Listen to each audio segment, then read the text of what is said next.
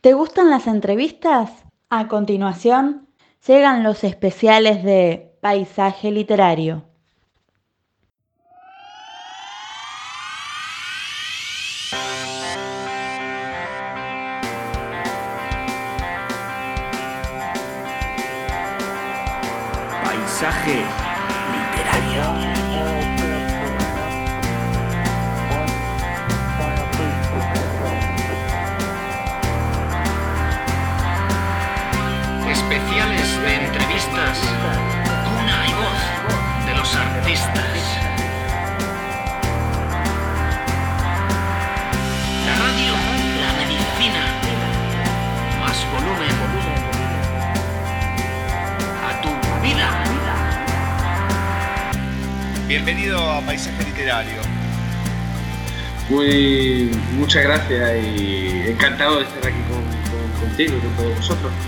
Gracias por la oportunidad. No, pero por favor, por favor.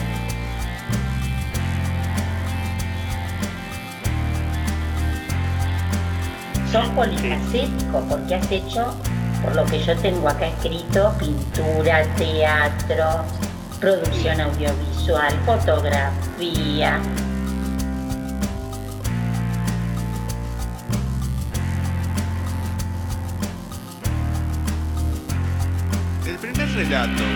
No sé si estará en el libro o no, pero ¿cuál fue eso que te impulsó? Bueno, abro el libro, mi primer relato, el tuyo, ¿no? Claro está. ¿Cuál fue y por qué?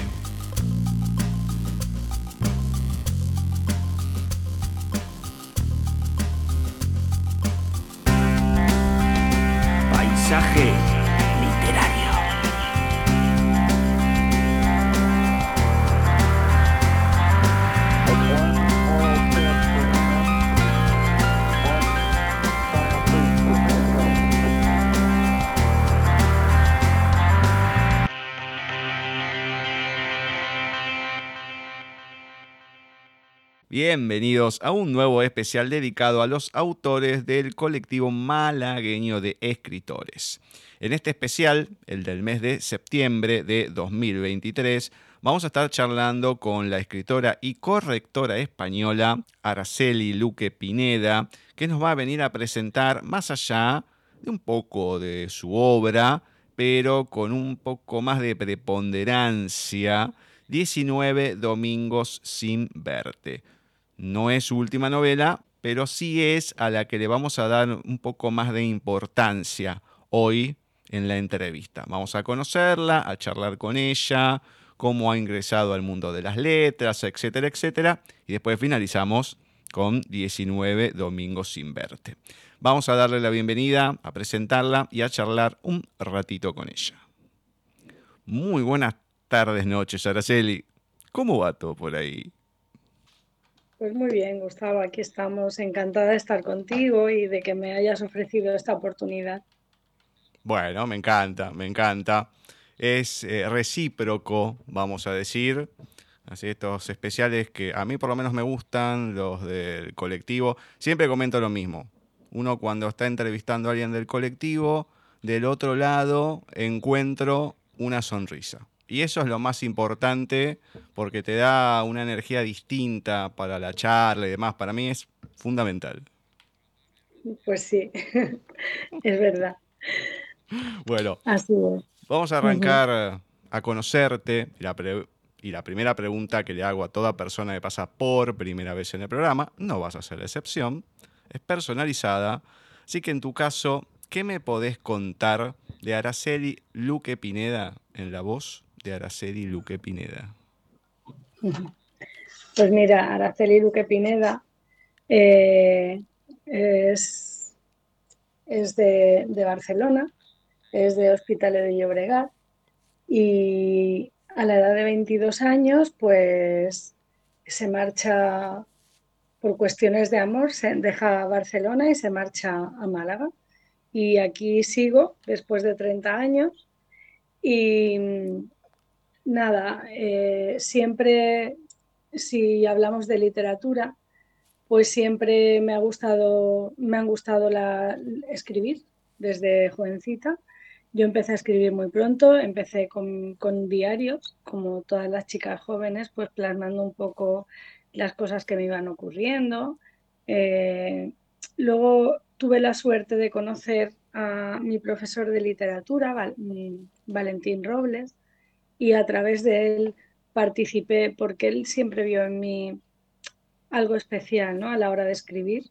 Y, a través de él, pues participé en varios concursos literarios del instituto, que, bueno, pues en los que quedé mm, ganadora, finalista, como lo quieras llamar. Y a raíz de ahí mm, continué escribiendo, pero nunca, bueno, mi sueño siempre había sido publicar un libro, pero claro, yo veía eso pues muy lejano. Entonces, pues yo me preparé en otro ámbito, que es el de la administración. Soy administrativa y, bueno, pues he trabajado como, como administrativa eh, pues hasta el día de hoy, ¿no? Y es en, el año 2013 cuando publico mi primer libro, que se llama Cuando las piedras caigan del cielo. Eh, lo publico, es autopublicación en una editorial y mm, en 2021 publiqué Amelia. Eh, lo hice a través de la plataforma Amazon y lo presenté al, concurso literario de ese mismo año. Eh, bueno, pues tuvo bastante repercusión, con lo cual eh, me empecé a creer un poquito más esta palabra que, que, usamos, ¿no? Pero a mí me parece una palabra muy grande, que es escritora, soy escritora, y, empecé a, confiar un poco más en mí, ¿no? Porque eh, la verdad que, no sé, no es que, es que, es que tú esa palabra escritora la relacionas con los grandes escritores, ¿no? Los escritores famosos. Y luego te das cuenta que entre tus compañeros de autores independientes mm, hay grandes escritores también. Y eso me he dado cuenta a raíz de leer todos sus libros, ¿no? Bueno, pues Amelia tuvo. Sí, Gustavo, si me quieres preguntar algo, no, me voy hablando. Tranquila, preguntas te voy a preguntar, pero bueno, estás desarrollando, no hay ningún problema en ese sentido. Yo te escucho, no te preocupes. Muy bien. Pues eh, fue a raíz de publicar Amelia, pues mm, me tiré totalmente a la piscina y empecé a escribir. Mm, ya vino 19 domingos sin verte. Bueno, antes de 19 domingos sin verte, el mismo año en que publiqué Amelia 2021, eh, hice una recopilación de todos los relatos y poemas que yo había escrito desde la juventud y publiqué Pócimas y Antídotos para el Desamor y otras cuestiones. Eh, también publiqué eh, una antología de cuentos para niños, que ocurre cuando los cuentos se pasean por tus sueños. Y en el 2022 publiqué 19 Domingos sin verte, que es la novela que vamos de la que vamos hoy a hablar. Eh, luego publiqué un libro de cocina muy especial porque es un libro de cocina con historia que se llama El libro de recetas de la gran familia. Y mm, por último, eh, tuve una gran sorpresa hace, no hace un año aún, en noviembre de, de, 2022 tuve una agradable sorpresa y es que eh, otra recopilación de relatos que, había estado escribiendo eh, la, envié a una editorial por probar, por, la, la, envié en realidad dos o tres editoriales, pero una en concreto a las tres semanas de enviarlos que me pareció súper rápido y me quedé, la verdad, muy sorprendida, me respondió con un contrato editorial. Eh, querían, querían publicar mi, manuscrito. Es editorial Anáfora y el libro se llama Confieso que, que es el último libro que, he publicado. Me apetecía hoy hablar contigo de 19 domingos sin verte porque no, le, no he hecho una, una presentación como tal de este libro, que creo que merece mucho la pena. Y sé que la editorial pues, se va a encargar de hacer presentaciones de Confieso que, que es mi último libro, y no voy a tener eh, carencia de, esas presentaciones. ¿no? Pero 19 domingos, pues es un libro que, que me gusta mucho y que claro, al ser autopublicación en Amazon también, también participó en el concurso en el Premio Literario Amazon del año 2022 y con muchas, tiene muchas reseñas en Amazon, reseñas de casi todas de cinco estrellas, tanto Amelia como 19 Domingos sin verte. Y la verdad que las dos novelas me han dado muchas satisfacciones y Amelia también he hecho ya varias presentaciones de, de Amelia desde que la publiqué, pero 19 Domingos estaba ahí como un poquito y quería en esta ocasión pues compartirla contigo. Bien, bien. Ahora en un ratito vamos a estar hablando de ella. Sí, sí, sí, sí. Ahora, hablas de la escritura, pero la literatura en sí, ¿cuándo es que llega a tu vida la, parte de, leer, de lectura? Si es que llega o evidentemente te lanzaste a la escritura. No, no, llega, llega, llega. Era una, he sido siempre una gran lectora. Empecé jovencita con estas historias, mm, los cuentos de, de Mallory, que eran muy famosos por aquella época, los libros de Edith Blyton. Eh, empecé leyendo, leyéndolos a ellos y después continué por VC Andrews con todas sus sagas. Eh, empezó con Flores en el Ático, y esos libros, pues todas las sagas que son, bueno, tengo una, toda la colección de esos libros, pues son los que yo leía con la edad de 17, 18 años. Luego ya continué con... Disculpa, ¿eh? que me ha entrado una llamada. Ah, no sé si... Después se corta esto, así que no, no te preocupes. Vale, perfecto. Pues continué con, continué con los clásicos, por, por ejemplo me encanta Charlotte Bronte, Jane Austen. Eh, son autoras que me, me, gusta mucho el estilo que tienen escribiendo. Eh, he leído, he leído, ah, eh, perdona porque al, al, entrarme las llamadas tranqui, tranqui, no pasa nada, después se corta. Tranquila, que después la, la gente ni se entera. Mm. He leído a, Carlos Ruiz Zafón, que me encanta. Eh, me encanta Noah Gordon. Eh, Chufo Llorens es un autor que me gusta mucho. Todos estos autores, pues, han, supuesto en mi madurez, pues, han tenido mi admiración en, en mi época de madurez. Y desde que presenté a Amelia al Premio Literario Amazon en 2021, pues aparte de esos autores famosos que ya de por sí tienen, tienen su fama asegurada, he querido dar una oportunidad a, a los autores indies, independientes como yo, ¿eh? porque he encontrado muy buena literatura entre ellos y creo que merece la pena darles esa oportunidad y últimamente leo autores independientes. Hay libros buenísimos, buenísimos, con una calidad increíble, que merecen estar en, lo más alto, sin duda.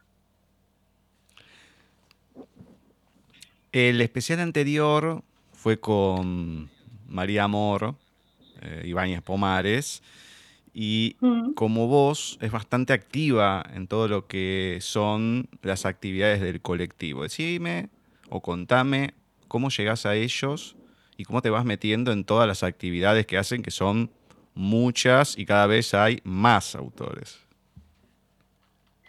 Pues mira, eh, te cuento. Resulta que fui en, un momento dado, fui a, la feria de, a una feria en Bel, en Málaga, eh, donde conocí a José Ramón Vega Frías. exacto. Eh, el cual, con el cual hablé, tuve la oportunidad de hablar ese día, estuvimos todo el día juntos en la misma mesa y tuve la oportunidad de conocerlo, de hablar mucho con él y de informarme de cómo funcionaba el colectivo malagueño de escritores. Me pareció muy interesante y bueno, durante una semana estuve pensando, ¿qué hago?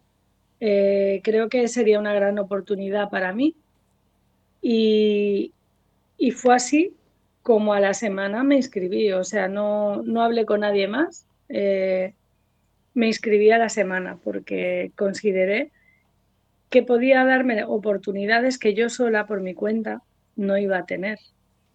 Eh, ellos se, conocen a mucha gente, se encargan de organizar ferias, se encargan de muchos aspectos que un autor desconocido como yo, ¿no? Eh, pues no puede lograr llegar hasta, hasta ahí si no es con una asociación como esta, pienso, ¿eh? Eh, no puede llegar hasta, hasta ese punto. Entonces no lo dudé, me hice socia, no lo hablé con nadie, luego sí que lo recomendé muchísimo a toda la gente que, que después que yo he conocido escritores y tal y que les he recomendado el colectivo porque creo que es algo muy bueno para todos nosotros y estoy muy contenta. Ahora formo parte, soy vocal de narrativa, formo parte de la junta directiva y soy tesorera del colectivo también. Hemos iniciado este, esta andadura hace poco eh, y bueno, creo que, que estamos haciendo un trabajo muy bonito ahí. Mm, de hecho, hay bastantes nuevos socios y vamos ampliando, vamos ampliando y abarcando un poquito más cada día.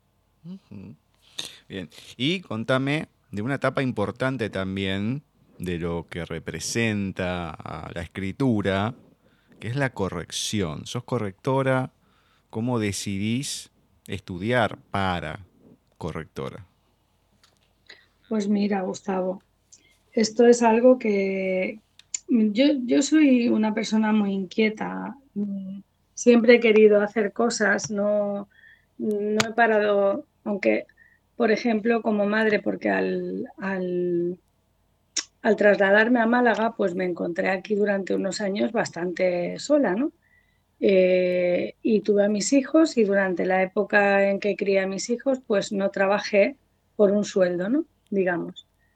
Entonces, pero siempre he, tenido esa inquietud de aprender cosas nuevas. Me gusta mucho la literatura, me, gusta mucho mm, la, lengua española. Siempre me ha gustado mucho escribir, pero escribir bien y escribir correctamente. Mm, me he esforzado ¿eh? por, escribir yo sin ser correctora, sin, eh, por escribir lo más correctamente posible. Entonces, eh, yo no tengo, no tengo un trabajo muy estable, a veces me quedo, me quedo sin trabajo por circunstancias de, últimamente, por circunstancias, mm, me, he quedado, me quedé sin trabajo hace un año.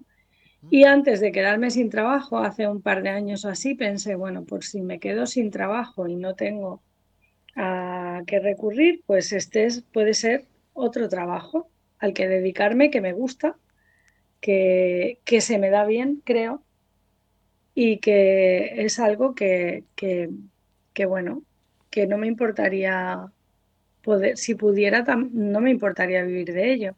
Entonces, en, la organización de escritores, escritores ORG, me informé y hice el curso de formación para correctores con ellos. Y bueno, pues ya llevo como cinco o seis proyectos o más, quizá, corregidos. los escritores estaban bastante satisfechos con mi trabajo y yo con, eh, con ellos, la verdad. Y bueno, y ahí, ahí vamos, poco a poco vamos haciendo. Bueno, bien, bien, me encanta. Ya habías nombrado Cuando las piedras caigan del cielo, Amelia, recopilatorio de cuentos, pócimas y antídotos, etcétera, etcétera. La literatura infantil, que ocurre cuando los cuentos se pasean por tus sueños, que acá hay algo particular, porque a mí me gusta ver, porque a mí me gusta ver series modernas, como digo. Entonces, eh, estoy viendo, allá se llamó Embrujada, acá Hechizada, serie de los 60 Y mm, justo el capítulo que veo ayer tiene que ver con la hija del matrimonio que saca al príncipe valiente del cuento, bueno, y todo lo que pasa cuando con uno, con el otro, que es muy formal, que enamora a todas las mujeres y demás. Como que me pareció muy particular que justo ayer enganchó ese capítulo y ahora está eh, esta historia, porque bueno, hay, hay de todo, ¿no? Pero tan particular una que la otra decís, bueno, parece una premonición casi. Y lógicamente nombraste lo de confieso. Contame un poco qué se va a encontrar, alguno un, poco más ya comentaste antes, pero contame bien qué se va a encontrar cada uno en estas historias y ya después sí nos metemos, después de otra pregunta, en 19 Domingos sin verte. Bueno, mira, eh, empezamos con Cuando las piedras caigan del cielo. Es un libro que está en reedición, o sea, en este momento no, lo van a poder encontrar. Eh, es un libro autobiográfico y, bueno, trata sobre... Hay, hay también algunas notas de ficción, eh, bastantes notas de ficción, pero básicamente trata sobre mí, sobre lo que ha sido mi vida en un momento, en un, en un intervalo de tiempo. Eh, pero ya te digo, este libro está en reedición. No, ahora mismo no está disponible. Eh, Amelia es una historia, es una novela de ficción histórica, costumbrista, basada eh, en el transcurre la, la, historia entre 1919 y 1928. Eh, está dedicada a mi abuela y es la historia de, la, de los campesinos en la Andalucía de aquella época, ¿no? Como eran sometidos por los latifundistas. Es la historia de una familia que, bueno, tras una tragedia enorme que sufren, eh, tratan de no, de no separarse, de seguir unidos y cambiar de vida. Y finalmente lo consiguen. Eh, tras muchos escollos en el camino y lo consiguen y bueno, y Amelia eh, termina estudiando la carrera a la que quiere dedicarse, su hermano también, o sea, es un, es un, un personaje con una fuerza desmedida, así como su hermano también, ¿eh? o sea, están Amelia y José, a pesar de que la protagonista es Amelia, José eh, tiene la misma fuerza y el mismo arrojo, el mismo afán de lucha pero es verdad que Amelia es la protagonista de la historia ¿eh? y tratan tratando de, sobreponerse a todo lo que les había tocado vivir. Esto sería un poco la sinopsis de, Amelia. Eh, los cuentos son de diversa temática, pero todos tienen un, mensaje que dar, una, enseñanza, un aprendizaje. Eh, no hay, digamos, cuentos como tú me acabas de, explicar, de Príncipe Azul y no son cuentos, son, eh, bueno, diferentes historias que se me han ido ocurriendo, las que he querido... Son cuentos para que los padres se los lean a los niños más pequeños y luego son cuentos que puedes leer Puede leer un adolescente, puede leer un niño con 10 años, puede leer una persona con 50 y un, y un abuelo, eh, leérselo a sus nietos y leerlo él. ¿eh? Y, y, todos tienen una moraleja que contar. Son, la verdad que me gustan mucho los cuentos. Luego, a ver, los, los, los, tengo delante de mí y los voy viendo, ¿sabes? Para contarte. Pócimas y antídotos son aquellos poemas que escribí de joven y aquellos relatos que escribí, que he ido escribiendo hasta hace unos años y los he recopilado, como he dicho antes. El, la, la, temática es muy diversa. Es, hablo de todo. ¿eh? Hablo de, desde, hay varios relatos de amor, hablo de Dios, eh, hablo de suicidio, hablo de, bueno, de adolescencia, hablo de la morriña de dejar la tierra. Eh, mm, bueno, básicamente son, son relatos muy diversos. ¿eh? Hablo de la naturaleza, de la luna, de, todo lo que se, lo que se me, se me va ocurriendo eh, por el de repente, ¿no? Así y que he ido plasmando y luego pues he hecho la recopilación de ellos. La, el libro de recetas de la gran familia es que es una, una apuesta que hice con mi familia, la hice yo, pero, pero en la que aparecen las mujeres de mi familia, también aparecen los hombres de, de mi familia, porque cada una de estas mujeres eh, tenía unas, unas recetas eh, propias de cada una, valga la redundancia. Y entonces estas mujeres se reunían en casa de una u otra para mm, cocinar estas recetas. ¿eh? Yo he ido recopilando todas estas recetas y también añadiendo una serie de sucesos que ocurrían en torno a, esos, a esas reuniones familiares. ¿vale? Eh, y luego también la parte en que los hombres eh, participan como, bueno, como, porque si no fuera por ellos, algunas de estas recetas no, no, se podrían haber llevado a término, ¿no?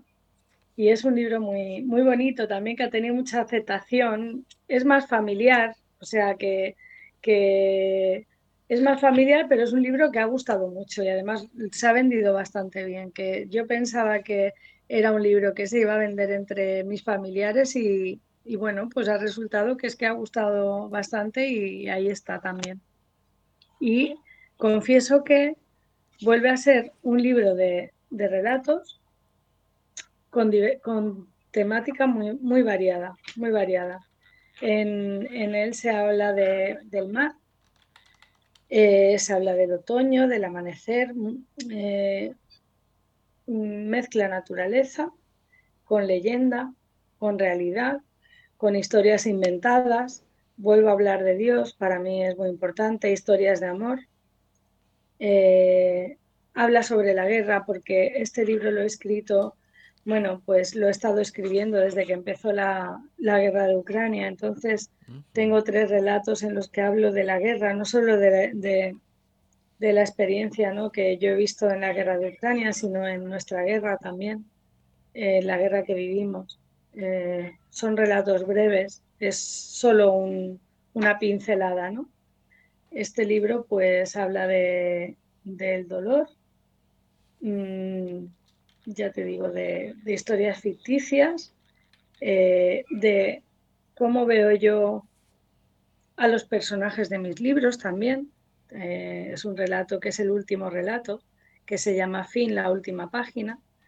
Cómo, cómo los capto, cómo los percibo y cómo me y el apego que tengo hacia ellos, cómo me, me duele cuando ya estoy terminando el libro, pues tener que desapegarme ¿no? de, de lo que siento hacia ellos. A veces forman parte de mí, entonces es, a veces es duro, ¿no?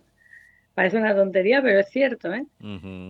y, bueno, pues creo que, que los he nombrado a todos. Nos queda 19 domingos que ya lo vemos entre. Sí, sí, sí, sí, sí. Ya, ya casi vamos a hablar de él, pero antes de eso, háblame también de las participaciones que tuviste en los proyectos literarios con fines benéficos.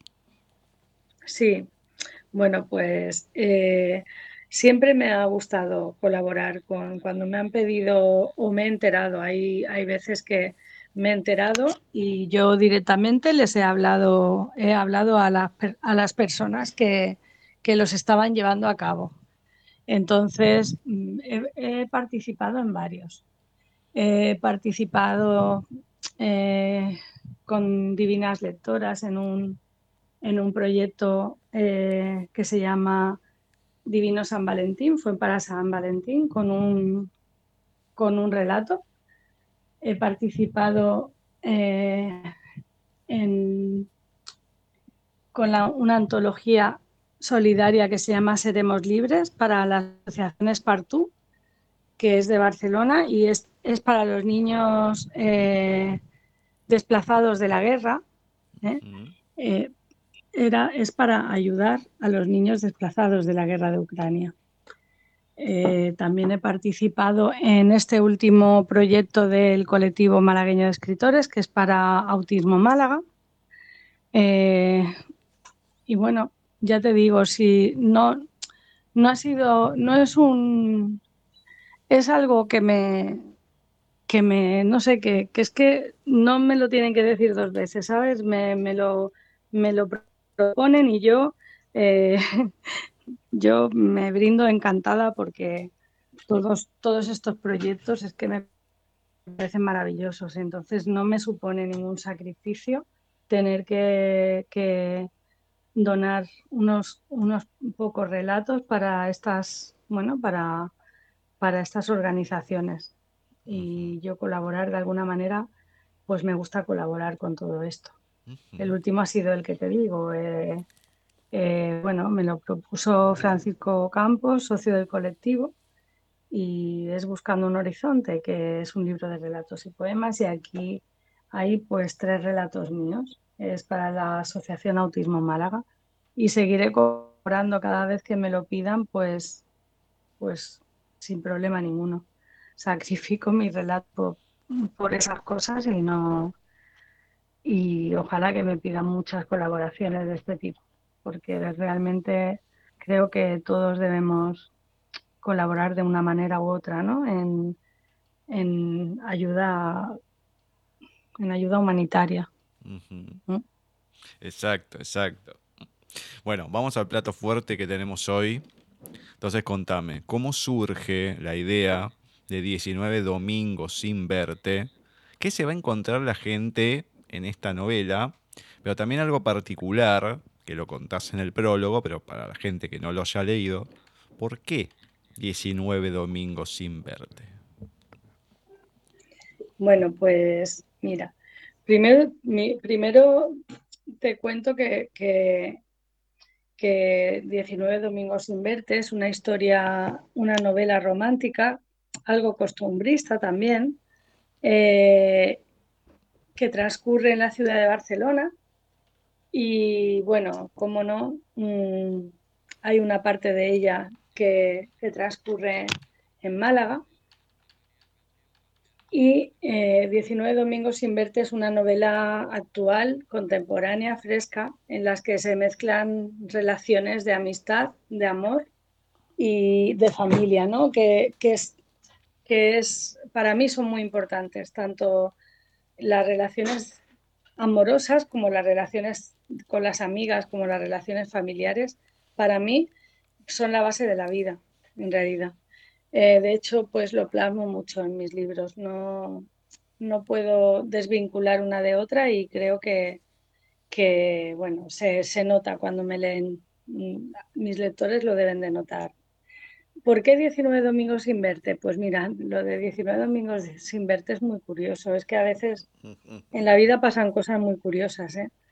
Resulta que yo no encontraba título para mi libro eh, le di mil vueltas, le estaba dando mil vueltas. Tengo, tengo, un, tengo un Word con posibles títulos y yo creo que tiene como tres hojas llenas de títulos y yo no encontraba un título que sí sí yo no encontraba un título que, que yo dijera este título este es el que quiero soy muy exigente ¿eh? con, con, mis, con mis libros eh, muy perfeccionista a lo mejor pues tú lo, tú los lees y para ti no son, pero hasta que no queda como yo quiero que quede, eh, no, no, yo no lo voy a sacar con un título que no me guste, una portada que no me guste, algo que haya en él que no me guste, yo no, prefiero esperar, no tengo prisa, pero cuando salga, quiero que salga como yo quiero, ¿entiendes? No sé si me puedes entender. Sí, sí, sí, sí, sí bueno, entiende. Total, el caso es que Iba yo en el coche al trabajo, eh, eh, iba conduciendo, me gusta escuchar una cadena de radio en particular siempre, porque mm, a esa hora es, es, resulta muy divertida, ponen música buena y tal, y también cuentan experiencias de la gente, ¿no? Y, y un, un, una persona que, que, habló, pues contó la historia de una carta, esta persona era... Mmm, bueno, basurero, ¿no? La persona que, que coge los residuos. Mm, entonces estaba, estaba él en su trabajo y de repente encuentra una carta cerrada. Claro, la carta cerrada en la basura, pues no la quiere nadie, pues está ahí cerrada, pues el hombre la abrió, ¿no? La abrió y era la historia de un, de un soldado que estaba en la guerra, en, nuestra guerra civil, en nuestra guerra, y, le escribía a su novia que, que faltaban 19 domingos para verla y que lo contaba, lo contaba los días, ¿no? Para volver a verla y que muy pronto se iban a ver, tal y cual. Esa carta nunca llegó a su destinatario. Y justamente estaba, yo estaba conduciendo mientras escuchaba aquella historia, es que justamente mis protagonistas llevaban más o menos el mismo, el mismo, los mismos domingos sin verse.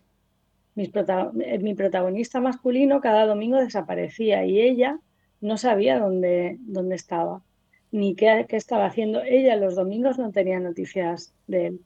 Me pareció tal conexión, mm, una cosa tan curiosa, que ya que decidí mm, ponerle ese título a mi libro 19 domingos sin verte. Mm. Además que nunca llegó a destinatario, pero pasaron décadas de la guerra civil para encontrar esa carta no digo ahora, ¿no? Capaz que fue en su momento, qué sé yo. Pero igual, es que después de tanto tiempo. Sí, yo me quedé flipada. O sea, es que fue una cosa, la historia era súper bonita, ¿eh? era más amplia de lo que yo la cuento aquí. Sí, sí, sí, claramente. Era una historia increíble, preciosa y, y, y no sé, y de repente pensé en por qué yo en ese momento tenía que escuchar esa historia. Es que todo con, todo conectaba tan, no sé, tú dirás, pero es que lo sentí así, sentí que es que esa, historia estaba ahí para mí. No sé si me entiendes. Eh, te mm. entiendo perfectamente. Mira, hace... ¿Cuándo fue? Yo empecé a grabarlo, empecé, sí, 2020 y lo empecé a transmitir en 2021, que eran otros especiales dedicados a actores de doblaje. Que de hecho de España enganché a una persona sola, Nuria Mediavilla. Entonces, estaba buscando un nombre y nada, y, me iban diciendo y nada, y otro, nada, no, no me gusta, no, esto, no, no me gusta, esto, no, no me gusta. Y en eso me pasan el video de una actriz que había entrevistado, dice unas palabras y dice este talento de voz que habla este como este plástico mezcla con silicio y todo, que es el micrófono. Cuando dijo talentos de voz, dije, este es el nombre que quiero. Y no me la pasaba viendo videos de, actores ni nada. Pero fue pasarme ese video de, Facebook. Uh, mira vos que lo que puso, qué sé yo. Y fue inmediato. Este es el nombre que quiero. Por eso te entiendo que pasan esas cosas, pasan. Es que pasan y parecen mágicas, no sé, no, no, le encuentra una después de tanto tiempo. Y que, ya te digo, yo digo, esa carta estaba ahí para mí. Más que, no sé, me dio, también me dio pena, ¿no? Lo que tú dices, que no llegara a su destinatario, a lo mejor por lo que, por cosas del, del destino, ¿no? ¿no? No sé por qué, pero pero estaba para mí, sí. Bueno, vamos a empezar a hablar de los personajes, así la gente también se va enterando entre comentario y comentario un poco de la historia. Con este tengo un fragmento para leer. Empezamos, lógicamente, con Martí y Laia, que son los protagonistas, y de un fragmento que me gustó. Ahora, después de esto, me comentás sobre ellos. Recorremos en una carrera el camino que nos separa de la salida y seguimos corriendo calle abajo hasta llegar a las escaleras automáticas que suben hasta la fuente y a continuación las que suben al palacio.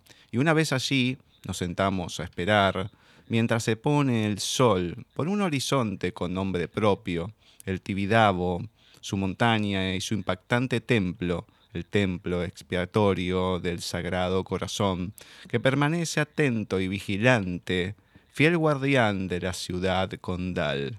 Y sigue, sigue. Pero esta parte de estos dos personajes hay muchas. Me encantó. Ya obviamente está un poquito más avanzado, pero esa, esa locura que se permiten, esa frescura, como decís vos, de, del salir corriendo, de hacer esto, muy del romance, de adolescentes, más allá de lo que le va pasando a cada uno en su propia historia, no entre ellos, sino en todo lo que entorna la vida de cada uno. Entonces, comentame sobre estos protagonistas, Martí y Laia. Bueno, pues yo creo mm, que la locura está en el principio de su amor, ¿no? En el principio del amor.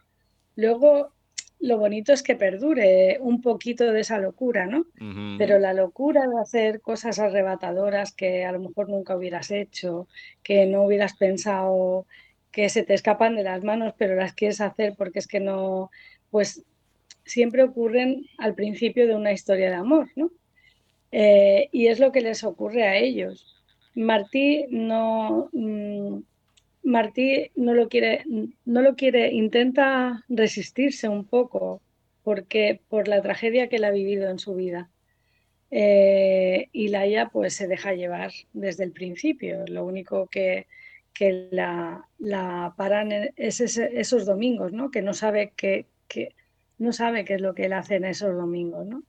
Eh, pero bueno, se convierten en, en dos locos por el amor el uno del otro, vaya, que están sintiendo.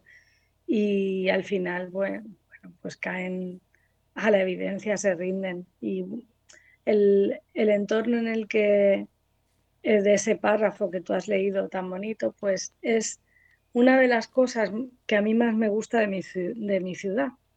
Es uno de los, de los entornos para mí más bonitos de, de, Barcelona, que es la, la fuente de, de Montjuïc y el palacio y muchas y yo, yo misma pues me he ido allí, me he sentado en lo más alto de y me he puesto a mirar el horizonte mientras se encendía la fuente. Entonces yo lo he vivido, entonces creo que lo, he sabido transmitir así porque yo misma lo he sentido, ¿no? He sentido eso en mí.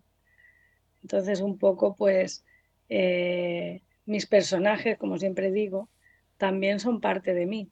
Mm, mis sentimientos los, los transmito a través de ellos.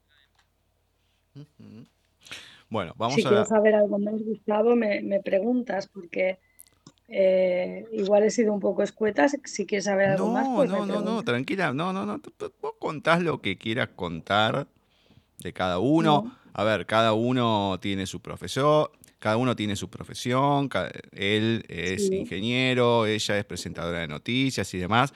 Igual acá poco juego hay con eso, más allá de sus profesiones, es un poco más el entorno y demás, pero la historia se centra más que nada en, el romance, pero en otras cuestiones que van pasando un poco más duras que voy a ir preguntando más adelante de otra manera, lógicamente para que la gente no se entere tan de lleno. Pero pregunto por otros personajes, que acá tenemos tres partes importantes, porque tenemos la ternura, con Ariadna, tenemos la parte más dura de la historia en, la resistencia, vamos a decir, que es la madre de Martí, y el pobre hombre, que es el padre, que cada aparición que tiene, más allá de una sobre casi el, final, pero es una bondad que uno le nota, más allá de las caras que pone y demás, pero bueno, es un poco el contraste de uno con el otro.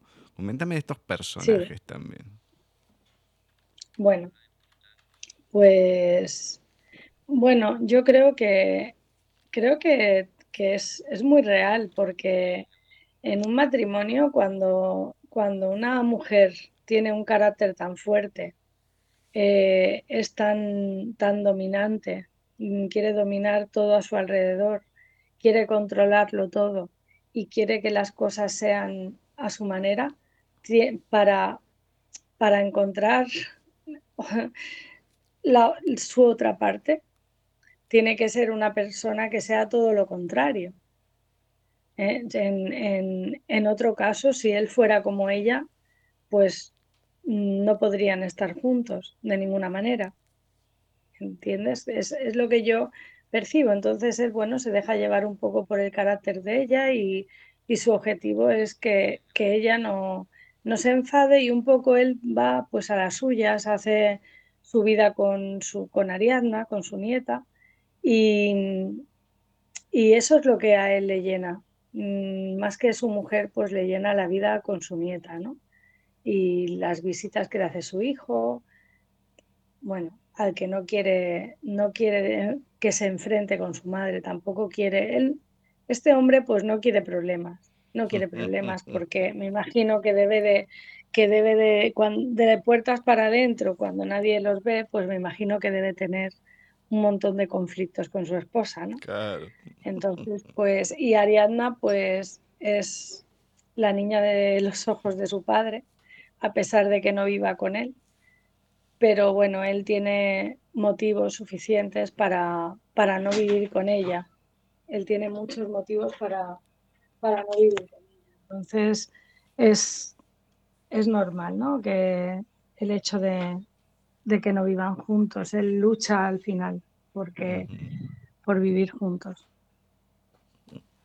Una parte muy importante de la historia a lo largo, que tiene mucha participación, son los amigos.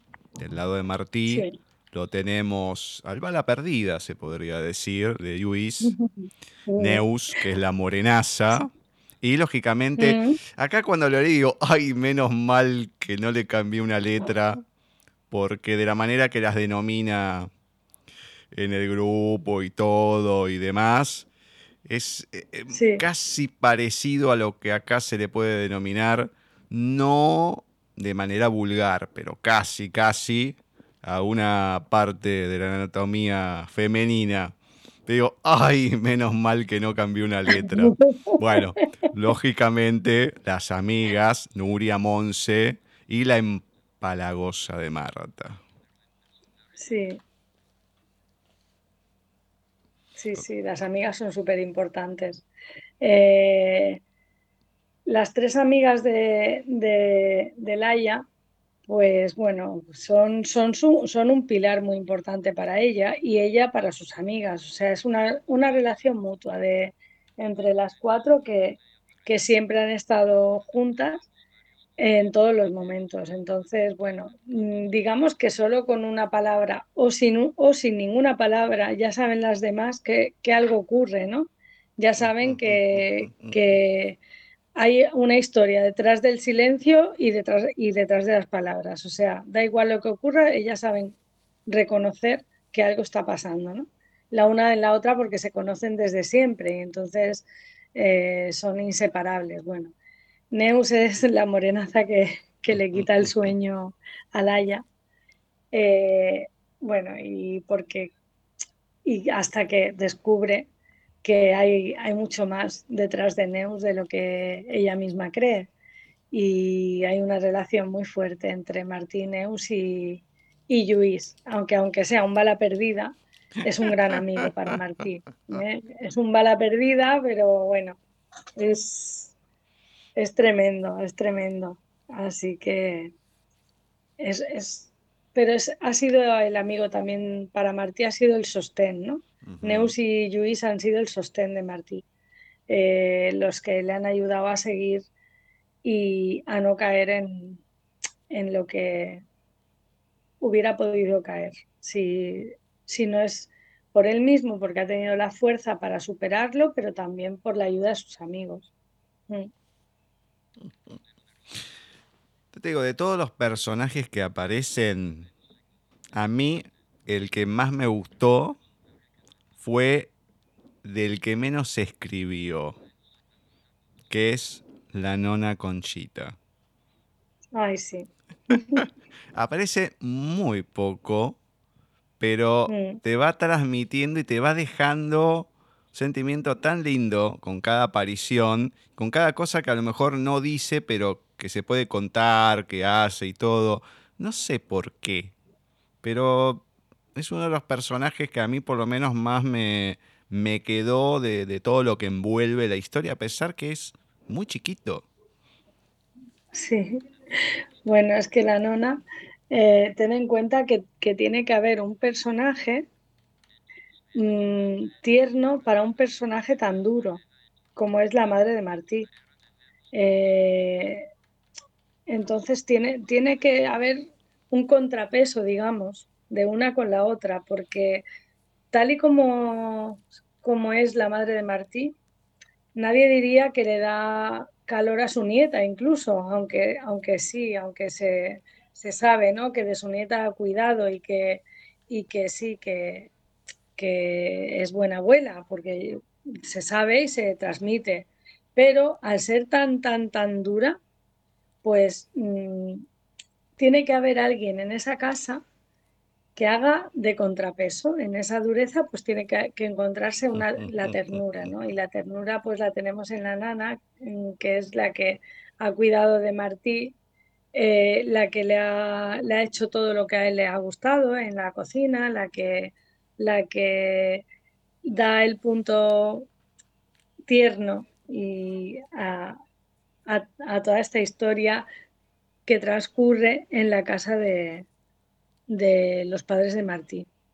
Es la nani, o sea, es que es, es la nona.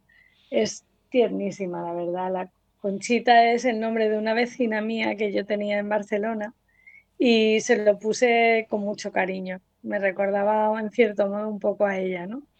Y se lo puse con mucho cariño, sí.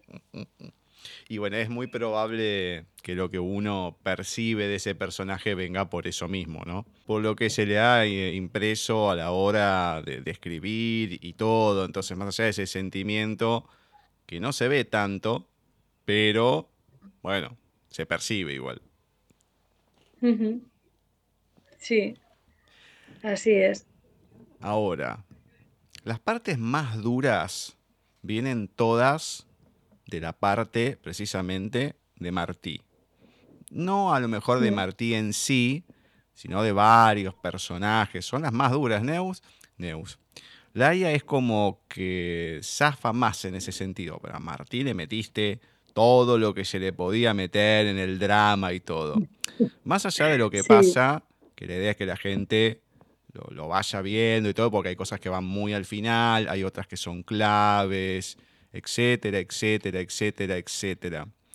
Eh, de hecho, uno de los capítulos más pesados es el capítulo 12, cuando el pasado vuelve. Creo que es el más mm. duro de todos. Entonces, cuando vas escribiendo estas situaciones, como el capítulo 12 y otras que ya sabes, ¿qué va pasando en vos? Porque contaste sobre el final cuando le das un cierre, lo que sentís y todo. Bueno, acá tenemos romance, más rosa, perfecto, más lindo, todo lo que quieras. Pero cuando tocan las partes duras, que por lo que ya te escuchamos de otras historias y demás, te gusta poner también, te gusta meterte en este género. Pero ¿qué pasa en vos cuando te metes y empezás a escribir estos temas que son pesados, muchos, y a veces como los extendés, termina siendo más pesado en, el dolor, ¿no? De uno que va leyendo por los personajes, pero en voz. ¿Qué pasa? Bueno, pues pasa que, tengo que transmitir, yo tengo que hacer que, yo tengo que hacer que yo misma luego cuando lea, porque es que yo, yo luego soy mi lectora yo misma cuando lea yo me tengo que estremecer. Si quiero transmitir lo duro que ha sido algo, cuando yo lo leo me, tengo que, me tiene que estremecer, a pesar de que yo conozca lo que ocurre, me estremezco con, con eso. Y creo que, lo, creo que lo consigo. Creo que consigo que el lector se estremece, se estremezca cuando eh, lea las partes duras de este libro, pero es que realmente Martí ha tenido una parte muy dura. Pues lo mismo que te hablaba del padre de Martí y la madre, que tiene que haber un contrapeso, pues te hablo de Laia y Martí, tiene que haber un contrapeso también ahí. Laia es eh, positiva, eh, Laia es una persona feliz y nadie se imagina que Laia también haya tenido un pasado duro que también lo ha tenido, no, no a los niveles de Martí, Eh, luego Martí no es que sea un, hombre que va llorando por las esquinas, no lo es. Simplemente tiene que pasar página totalmente. ¿eh? Mm, ha superado mucho, pero no lo ha superado todo. Entonces tiene que abrirse a un nuevo amor, a una nueva vida, a, una, a, otra historia y dejar la suya atrás, ¿no? Y entonces eh, no puede tener al lado a una persona que se lamente también de lo que ha sido su pasado. Tiene que, tener al lado una persona alegre, que sí, que recuerde su pasado, porque el pasado lo tenemos que recordar todos, eh, pero que no se lama sus heridas continuamente sobre lo que le ha ocurrido, porque entonces, si no, eh, volvemos a lo mismo. Es uno lamiéndose las heridas y el otro lamiéndose las suyas. Entonces es una, una pena una pena andante. El libro, yo lo que quiero es que mis personajes sean divertidos, que mis personajes sean amenos y bueno, y lo que pasa que es verdad que a la hora de contar la, tragedia de esta historia, que la tiene, pues sí que, bueno, pues pongo todo de mí para, para que, el público, los lectores perciban lo duro que ha sido, ¿no? ese episodio de la vida del protagonista, ¿eh? mm, lo duro que, ha, llegado a ser para él, hasta el extremo de, dejarlo todo y dejarse él mismo mm, morir, prácticamente. Sí, sí, sí, Así que. Mm. Bueno, antes de la lectura y el final, el cierre y todo, voy a marcar tres situaciones que me encantaron. Más allá de la que leí anteriormente y otras que van siendo más descriptivas o de encuentros y demás, porque va mucho, ¿no? De encuentros de un lugar y el otro. Pero sacando esas partes, me gustaron tres. Uno, cuando Laia está hablando con las amigas y le va contando toda la historia de Martí. Entonces las reacciones de cada una, o en general, acorde a lo que le va contando. Bueno, de Martí, de Ariadna, de la madre y todo. Bueno, es cortito, pero es cómica la, situación, cómo reaccionan las tres. Después, el primer encuentro, o sea, el primer capítulo de Laia con Martí, y él siempre sonríes así. Entonces, claro, después, como la historia va mucho de un lado y del otro, entonces vamos desde los ojos de Martí y después hay parte de la historia que va desde los ojos o de la mirada o de la persona de Laia. Entonces nos enteramos del por qué reaccionaba de esa manera. Pero uno se lo imagina ese tipo de situaciones. Y la última, que es la que me encantó, cuando va con el auto, al principio, que voy, no voy, qué hago, qué sé yo, bueno, se viste así nomás y va con el auto hasta lo de Martí, cómo va, cómo es el trayecto, cuando entra al edificio, lo que hace, lo que pasa. Es una escena larga, por eso la comento así, porque para comentar o para leer algo es bastante largo, para que se entienda. Pero creo que es eh, mi parte favorita de toda la novela esa parte porque tiene un toque de romance, un toque de locura, un toque de simpatía, es como que va viendo un poco de cada cosa eh, y una situación totalmente, una situación totalmente absurda, como cerrar los ojos, como diciendo, no, no, o sea, no, no veo, no me ven, una cuestión así, bien, bien de chicos. Bueno, e, esa parte es la, la que más me gustó de, de toda la novela, se podría decir. Es muy divertida, esa parte es muy divertida, verdad que sí. Es muy divertida. Como, mm, como se cierra la puerta del ascensor y ella cierra los ojos como diciendo, no, no, no, no está él aquí al otro lado, ¿no? Es, eh, no me ha visto, ¿no? no es, es, es chula, es divertida, es que, no sé, tiene, me gusta, no sé, creo que tiene partes que, que es que te ríes con la novela, o sea, que es que no te deja otro, otro remedio que, reírte de las situaciones absurdas que le pasan a veces y, bueno, sí, todo lo que has comentado son escenas mm, divertidas y bonitas al mismo tiempo, ¿no? Eh, cómo va con el coche también, le gusta mucho cantar. Me reflejo mucho. ¿eh? de hecho, mis amigas me han. una amiga mía, que es mi lectora cero, es una de mis mejores amigas, me ha dicho que, que hay mucho de mí en Laia. Y es que me reflejo mucho, porque me gusta conducir y cuando conduzco sola me pongo a cantar, pero por todo lo alto, a, a lo bestia, vaya, o sea, sin... Quiero decir que, que, hay mucho, luego también yo misma soy una persona así, soy una persona que no me gusta mirar al pasado ni contar mis... Bueno, lo conté todo en cuando las piedras caigan del cielo, pero sin embargo, luego, si yo te conozco, no, no me gusta contarte lo que ha sido mi vida y regodearme en las penas de mi vida, ¿no? No, me gusta, bueno, poco a poco pues esa persona ya se irá, enterando, ¿no? De, de, lo que ocurre o deja de ocurrir, o quizás no se entere nunca, pero me da igual porque yo estoy empezando, ¿no? Estoy empezando una nueva historia, una nueva, un, estoy empezando un nuevo libro, un, estoy empezando a dibujar un lienzo en blanco y no tengo por qué dibujarle sombras, ¿no? Mm, quiero pintarlo de colores. Y bueno, y todas estas situaciones que me nombras son muy divertidas, son, son situaciones que, que merece la pena leer el libro para, para disfrutar de ellas, ¿no? sí, sí, sí, sí. Creo que sí. después hay muchas otras, pero bueno, uno nombra algunas. Es una novela relativamente corta. claro, si uno empieza a nombrar todo, real. No, no, es que no, no es que se van a enterar de todo, no les va a quedar nada.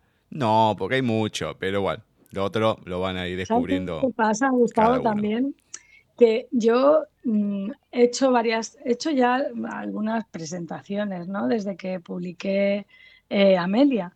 Y, y siempre me han dicho, no hagas spoiler, no hagas spoiler, pero esto del spoiler es muy relativo. ¿eh? Luego te das cuenta de que si no haces un poco de spoiler, pues ¿de qué vas a hablar?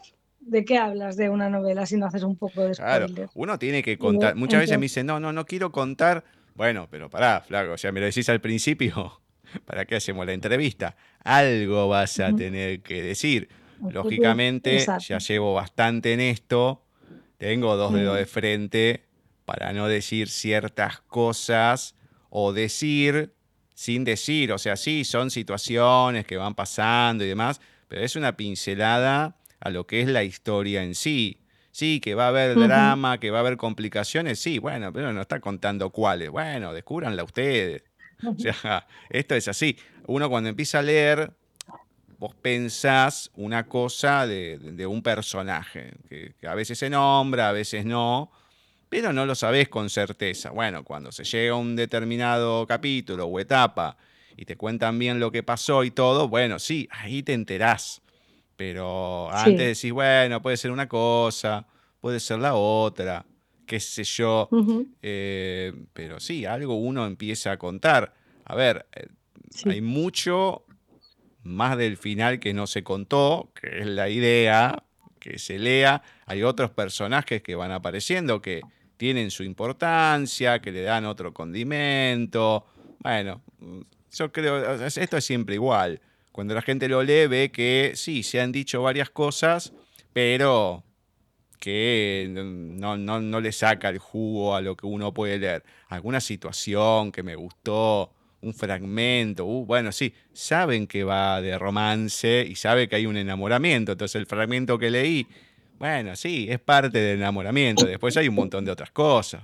Qué sé yo, no, no. Eh, algo hay que hablar, aunque sea poco, pero después hay mucho para, para, poder desarrollar y descubrir cuando uno agarra la novela. Eso, eso creo que está más que claro. ¿Qué nos vas a compartir en tu voz? ¿Qué nos querés regalar? ¿Algún fragmento de 19 domingos sin verte? Bueno, pues si quieres, puedo empezar desde el principio a leer. Dale, lo que a vos te, guste, no hay ningún problema. ¿Te parece? O hablo, abro el libro por, por algún sitio y por donde salga. Si a vos te parece empezar por el comienzo, a mí me parece genial. Querés abrir una parte y leer, me parece genial. Es lo que vos sientas como para hacer o leer. Bueno, pues voy a empezar por el principio. Y un impulso extraño es el capítulo número uno. No sé en qué momento me dejé convencer por Luis, pero ahí estaba, en un cóctel que se ofrecía con motivo del 30 aniversario de la televisión local, rodeado de un montón de gente que no conocía y que acabé maldiciendo, así como a Luis y aquella copa que sostenía en mi mano. Odio las aglomeraciones, no sé cuándo empecé a detestarlas, solo sé que lo único que siento en estos casos es la necesidad de salir corriendo. Luis y su empeño por sacarme de mi mundo, y yo que no sé de decir que no a ese amigo que siempre está ahí, a mi lado, desde que éramos niños. En este preciso instante lo busco con la mirada y veo que es el centro de atención de media docena de mujeres espectaculares. Sonrío al comprobar que mi amigo no cambia. Observo cómo se desenvuelve, como pez en el agua, como si hubiera nacido para conquistarlas. Sabe justo qué decir en cada momento, y ellas, ellas se derriten ante este hombre de metro noventa con ese pedazo de físico y esos ojos de un extraño azul marino intenso. Lo admiro, lo admiro, en serio. Y no puedo dejar de sonreír a pesar de sentirme fuera de lugar. De repente reparo en alguien más. Está muy cerca, pero parece no apreciar al don Juan que tiene al lado. Mira su reloj mientras sostiene una copa en la otra mano. No puede evitar ir hacia ella. Es un impulso extraño, y más extraño aún. Me ha visto y viene hacia mí, despacio, igual que el ritmo que marca mis pasos. Quizás le ocurre lo mismo que a mí, y no entiende por qué los pies se mueven de forma inconsciente, siguiendo el extraño mandato que les está enviando en ese preciso momento el cerebro. Nos encontramos a medio camino y no hacemos otra cosa que sonreírnos el uno al otro. ¿Y qué sonrisa tiene esta mujer, Dios, que no pare jamás de sonreír? Sus ojos negros brillan con intensidad cuando lo hace y muestra una fila de dientes blancos en, su precioso rostro. Es casi tan alta como yo, así que ambos nos miramos de frente, y al sentirla tan cerca noto que mi pulso se acelera. Hola, por fin rompo el hielo y, le tiendo la mano. Martí Barbañ. Hola, Laia Gisbert, dice estrechándola. De inmediato se acerca y sin dejar de sonreír me da dos besos. Percibo su olor y por un instante cierro los ojos. Esa fragancia maderada, tan sensual, un recuerdo acude a mi memoria, aunque intento desecharlo de inmediato. A pesar de ello, no puedo apartar mi mirada de sus preciosos ojos negros.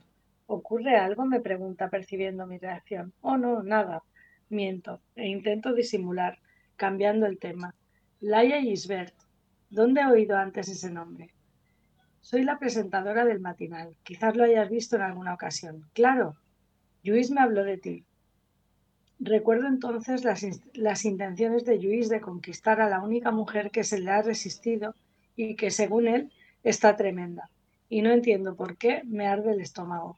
Luis Roca pregunta mirando hacia él. Asiento con la cabeza. Un magnífico script y un perfecto sinvergüenza. Determina con esa gracia tan personal, emitiendo unas risas. Cuando sonríe, dos graciosos hoyuelos se marcan en sus mejillas, brindándole un aire alegre y divertido. Y decido hablar con Luis de inmediato, en este preciso instante. Saco el móvil del bolsillo del pantalón. Perdona, Laia, un segundo. Me excuso como si un trabajo urgente me reclamara. Atiende. Mientras trae unas copas. Me quedo a solas con WhatsApp y no tardo ni 20 segundos en teclear. Una advertencia. Ni se te ocurra poner tus ojos o tus sucias manos en ella. Una sentencia. Va a ser mía, ¿lo entiendes? Consejo y conclusión. Y no preguntes. El por qué es evidente. Bueno, leo hasta aquí, mm, Gustavo. Era una de las partes que después dejé, digo, la comento, no, bueno, dejo. Pero sí, sí, sí, la parte del mensaje intimidante también. ¿No? Esa reacción que tiene instintiva, ojo, eh, ojo lo que haces y demás. Bien, bien, bien, bien. Ya tenemos varias pinceladas ahí de algunos personajes, la historia y demás, ya desde el comienzo. Bien, me encanta, me encanta. Bueno, decime dónde la gente puede encontrar tus libros, los que estén publicados y demás, más allá de 19 Domingos sin verte, dónde te pueden encontrar en redes sociales, etcétera, etcétera. Pues mira, me pueden encontrar en Amazon, pueden encontrarme como Araceli Luque Pineda, ahí salen todos mis libros. Eh, ahí pueden ver la sinopsis, de qué tratan, las reseñas, toda la información que quieran la pueden encontrar ahí. Después en Facebook, Araceli Luque Pineda, tal cual. En Instagram, eh, Araceli Lupi, guion bajo, Instawriter. Y, y bueno, y ahí está el enlace, en, mi perfil está el enlace de mi último libro, confieso que, es de editorial Anáfora, y este habría que adquirirlo a través de la, de la editorial. También eh, tengo una página web que poniendo en el buscador de Google o en cualquier buscador, imagino, Araceli Luque Pineda, eh, se puede acceder a ella. En mi correo e-, electrónico también me pueden escribir las personas que tengan alguna inquietud que contar o incluso que, les guste escribir, que quieran comentarme algo al respecto, que necesiten corregir algo o cualquier duda que tengan sobre mis libros, pues me pueden escribir al correo aracelilupi70 arroba gmail.com. Y creo que no me dejo nada. Estoy en Twitter también. En fin, ya sabemos que hoy en día las redes sociales, pues, está, una está en todas partes. Sí, sí, sí, sí. Termina siendo agotador a veces pero, claro, cuando uno empieza con todo esto, sea el ámbito que sea, ¿no? Tiene que tratar de estar en todas, porque uno nunca sabe por qué lado puede venir algo, ¿no? Una venta, un comentario, lo que sea. te quita tiempo, pero e, es parte de, de lo que uno hace también. Sí, sí, es que es necesario, porque si no, no. Tienes que, para llegar a la gente, tiene que ser así hoy en día exactamente. Bueno, Araceli, la verdad que un placer el tenerte, el hablar con vos, el poder charlar sobre la novela de 19 Domingos sin verte. Esperemos que esto siga, siga, siga habiendo historias, eh, sigan surgiendo ideas más allá de, los nombres para cada una y demás. Que se siga adelante y bueno, en cualquier momento poder tenerte de nuevo acá, sean los especiales o no, no importa, pero seguir charlando, difundiendo y, que esto siga, ¿no? Que se siga moviendo. Sí, cuando quieras, Gustavo, estoy a tu disposición. Muy agradecida por esta entrevista, ha sido un placer, lo he pasado muy bien.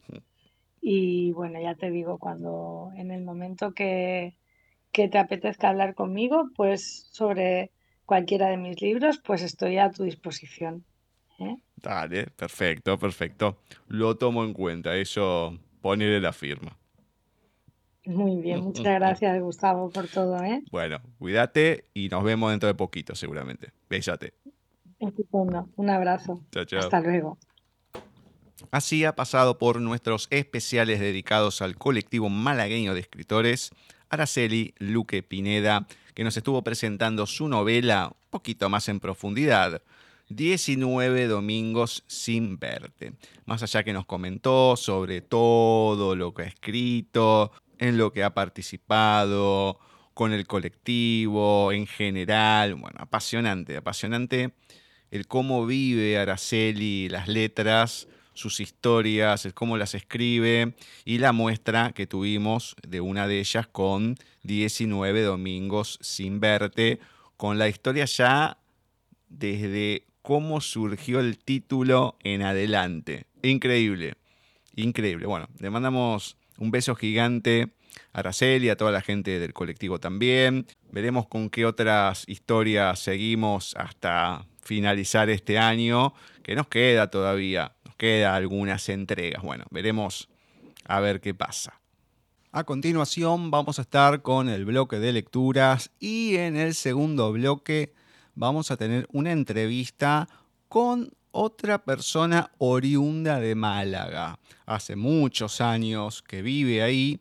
Él es Elio Irmau. Hay algunas particularidades que ya se van a ir encontrando. Pero en esta ocasión vamos a hablar de Los secretos veranean en Bardolino, que es una obra de teatro que la he podido leer, que dentro de muy muy poquito se va a estar representando. Así que tenemos muchas cosas para hablar con él. Ahora, en nada, cuando demos comienzo al programa oficial de Paisaje Literario.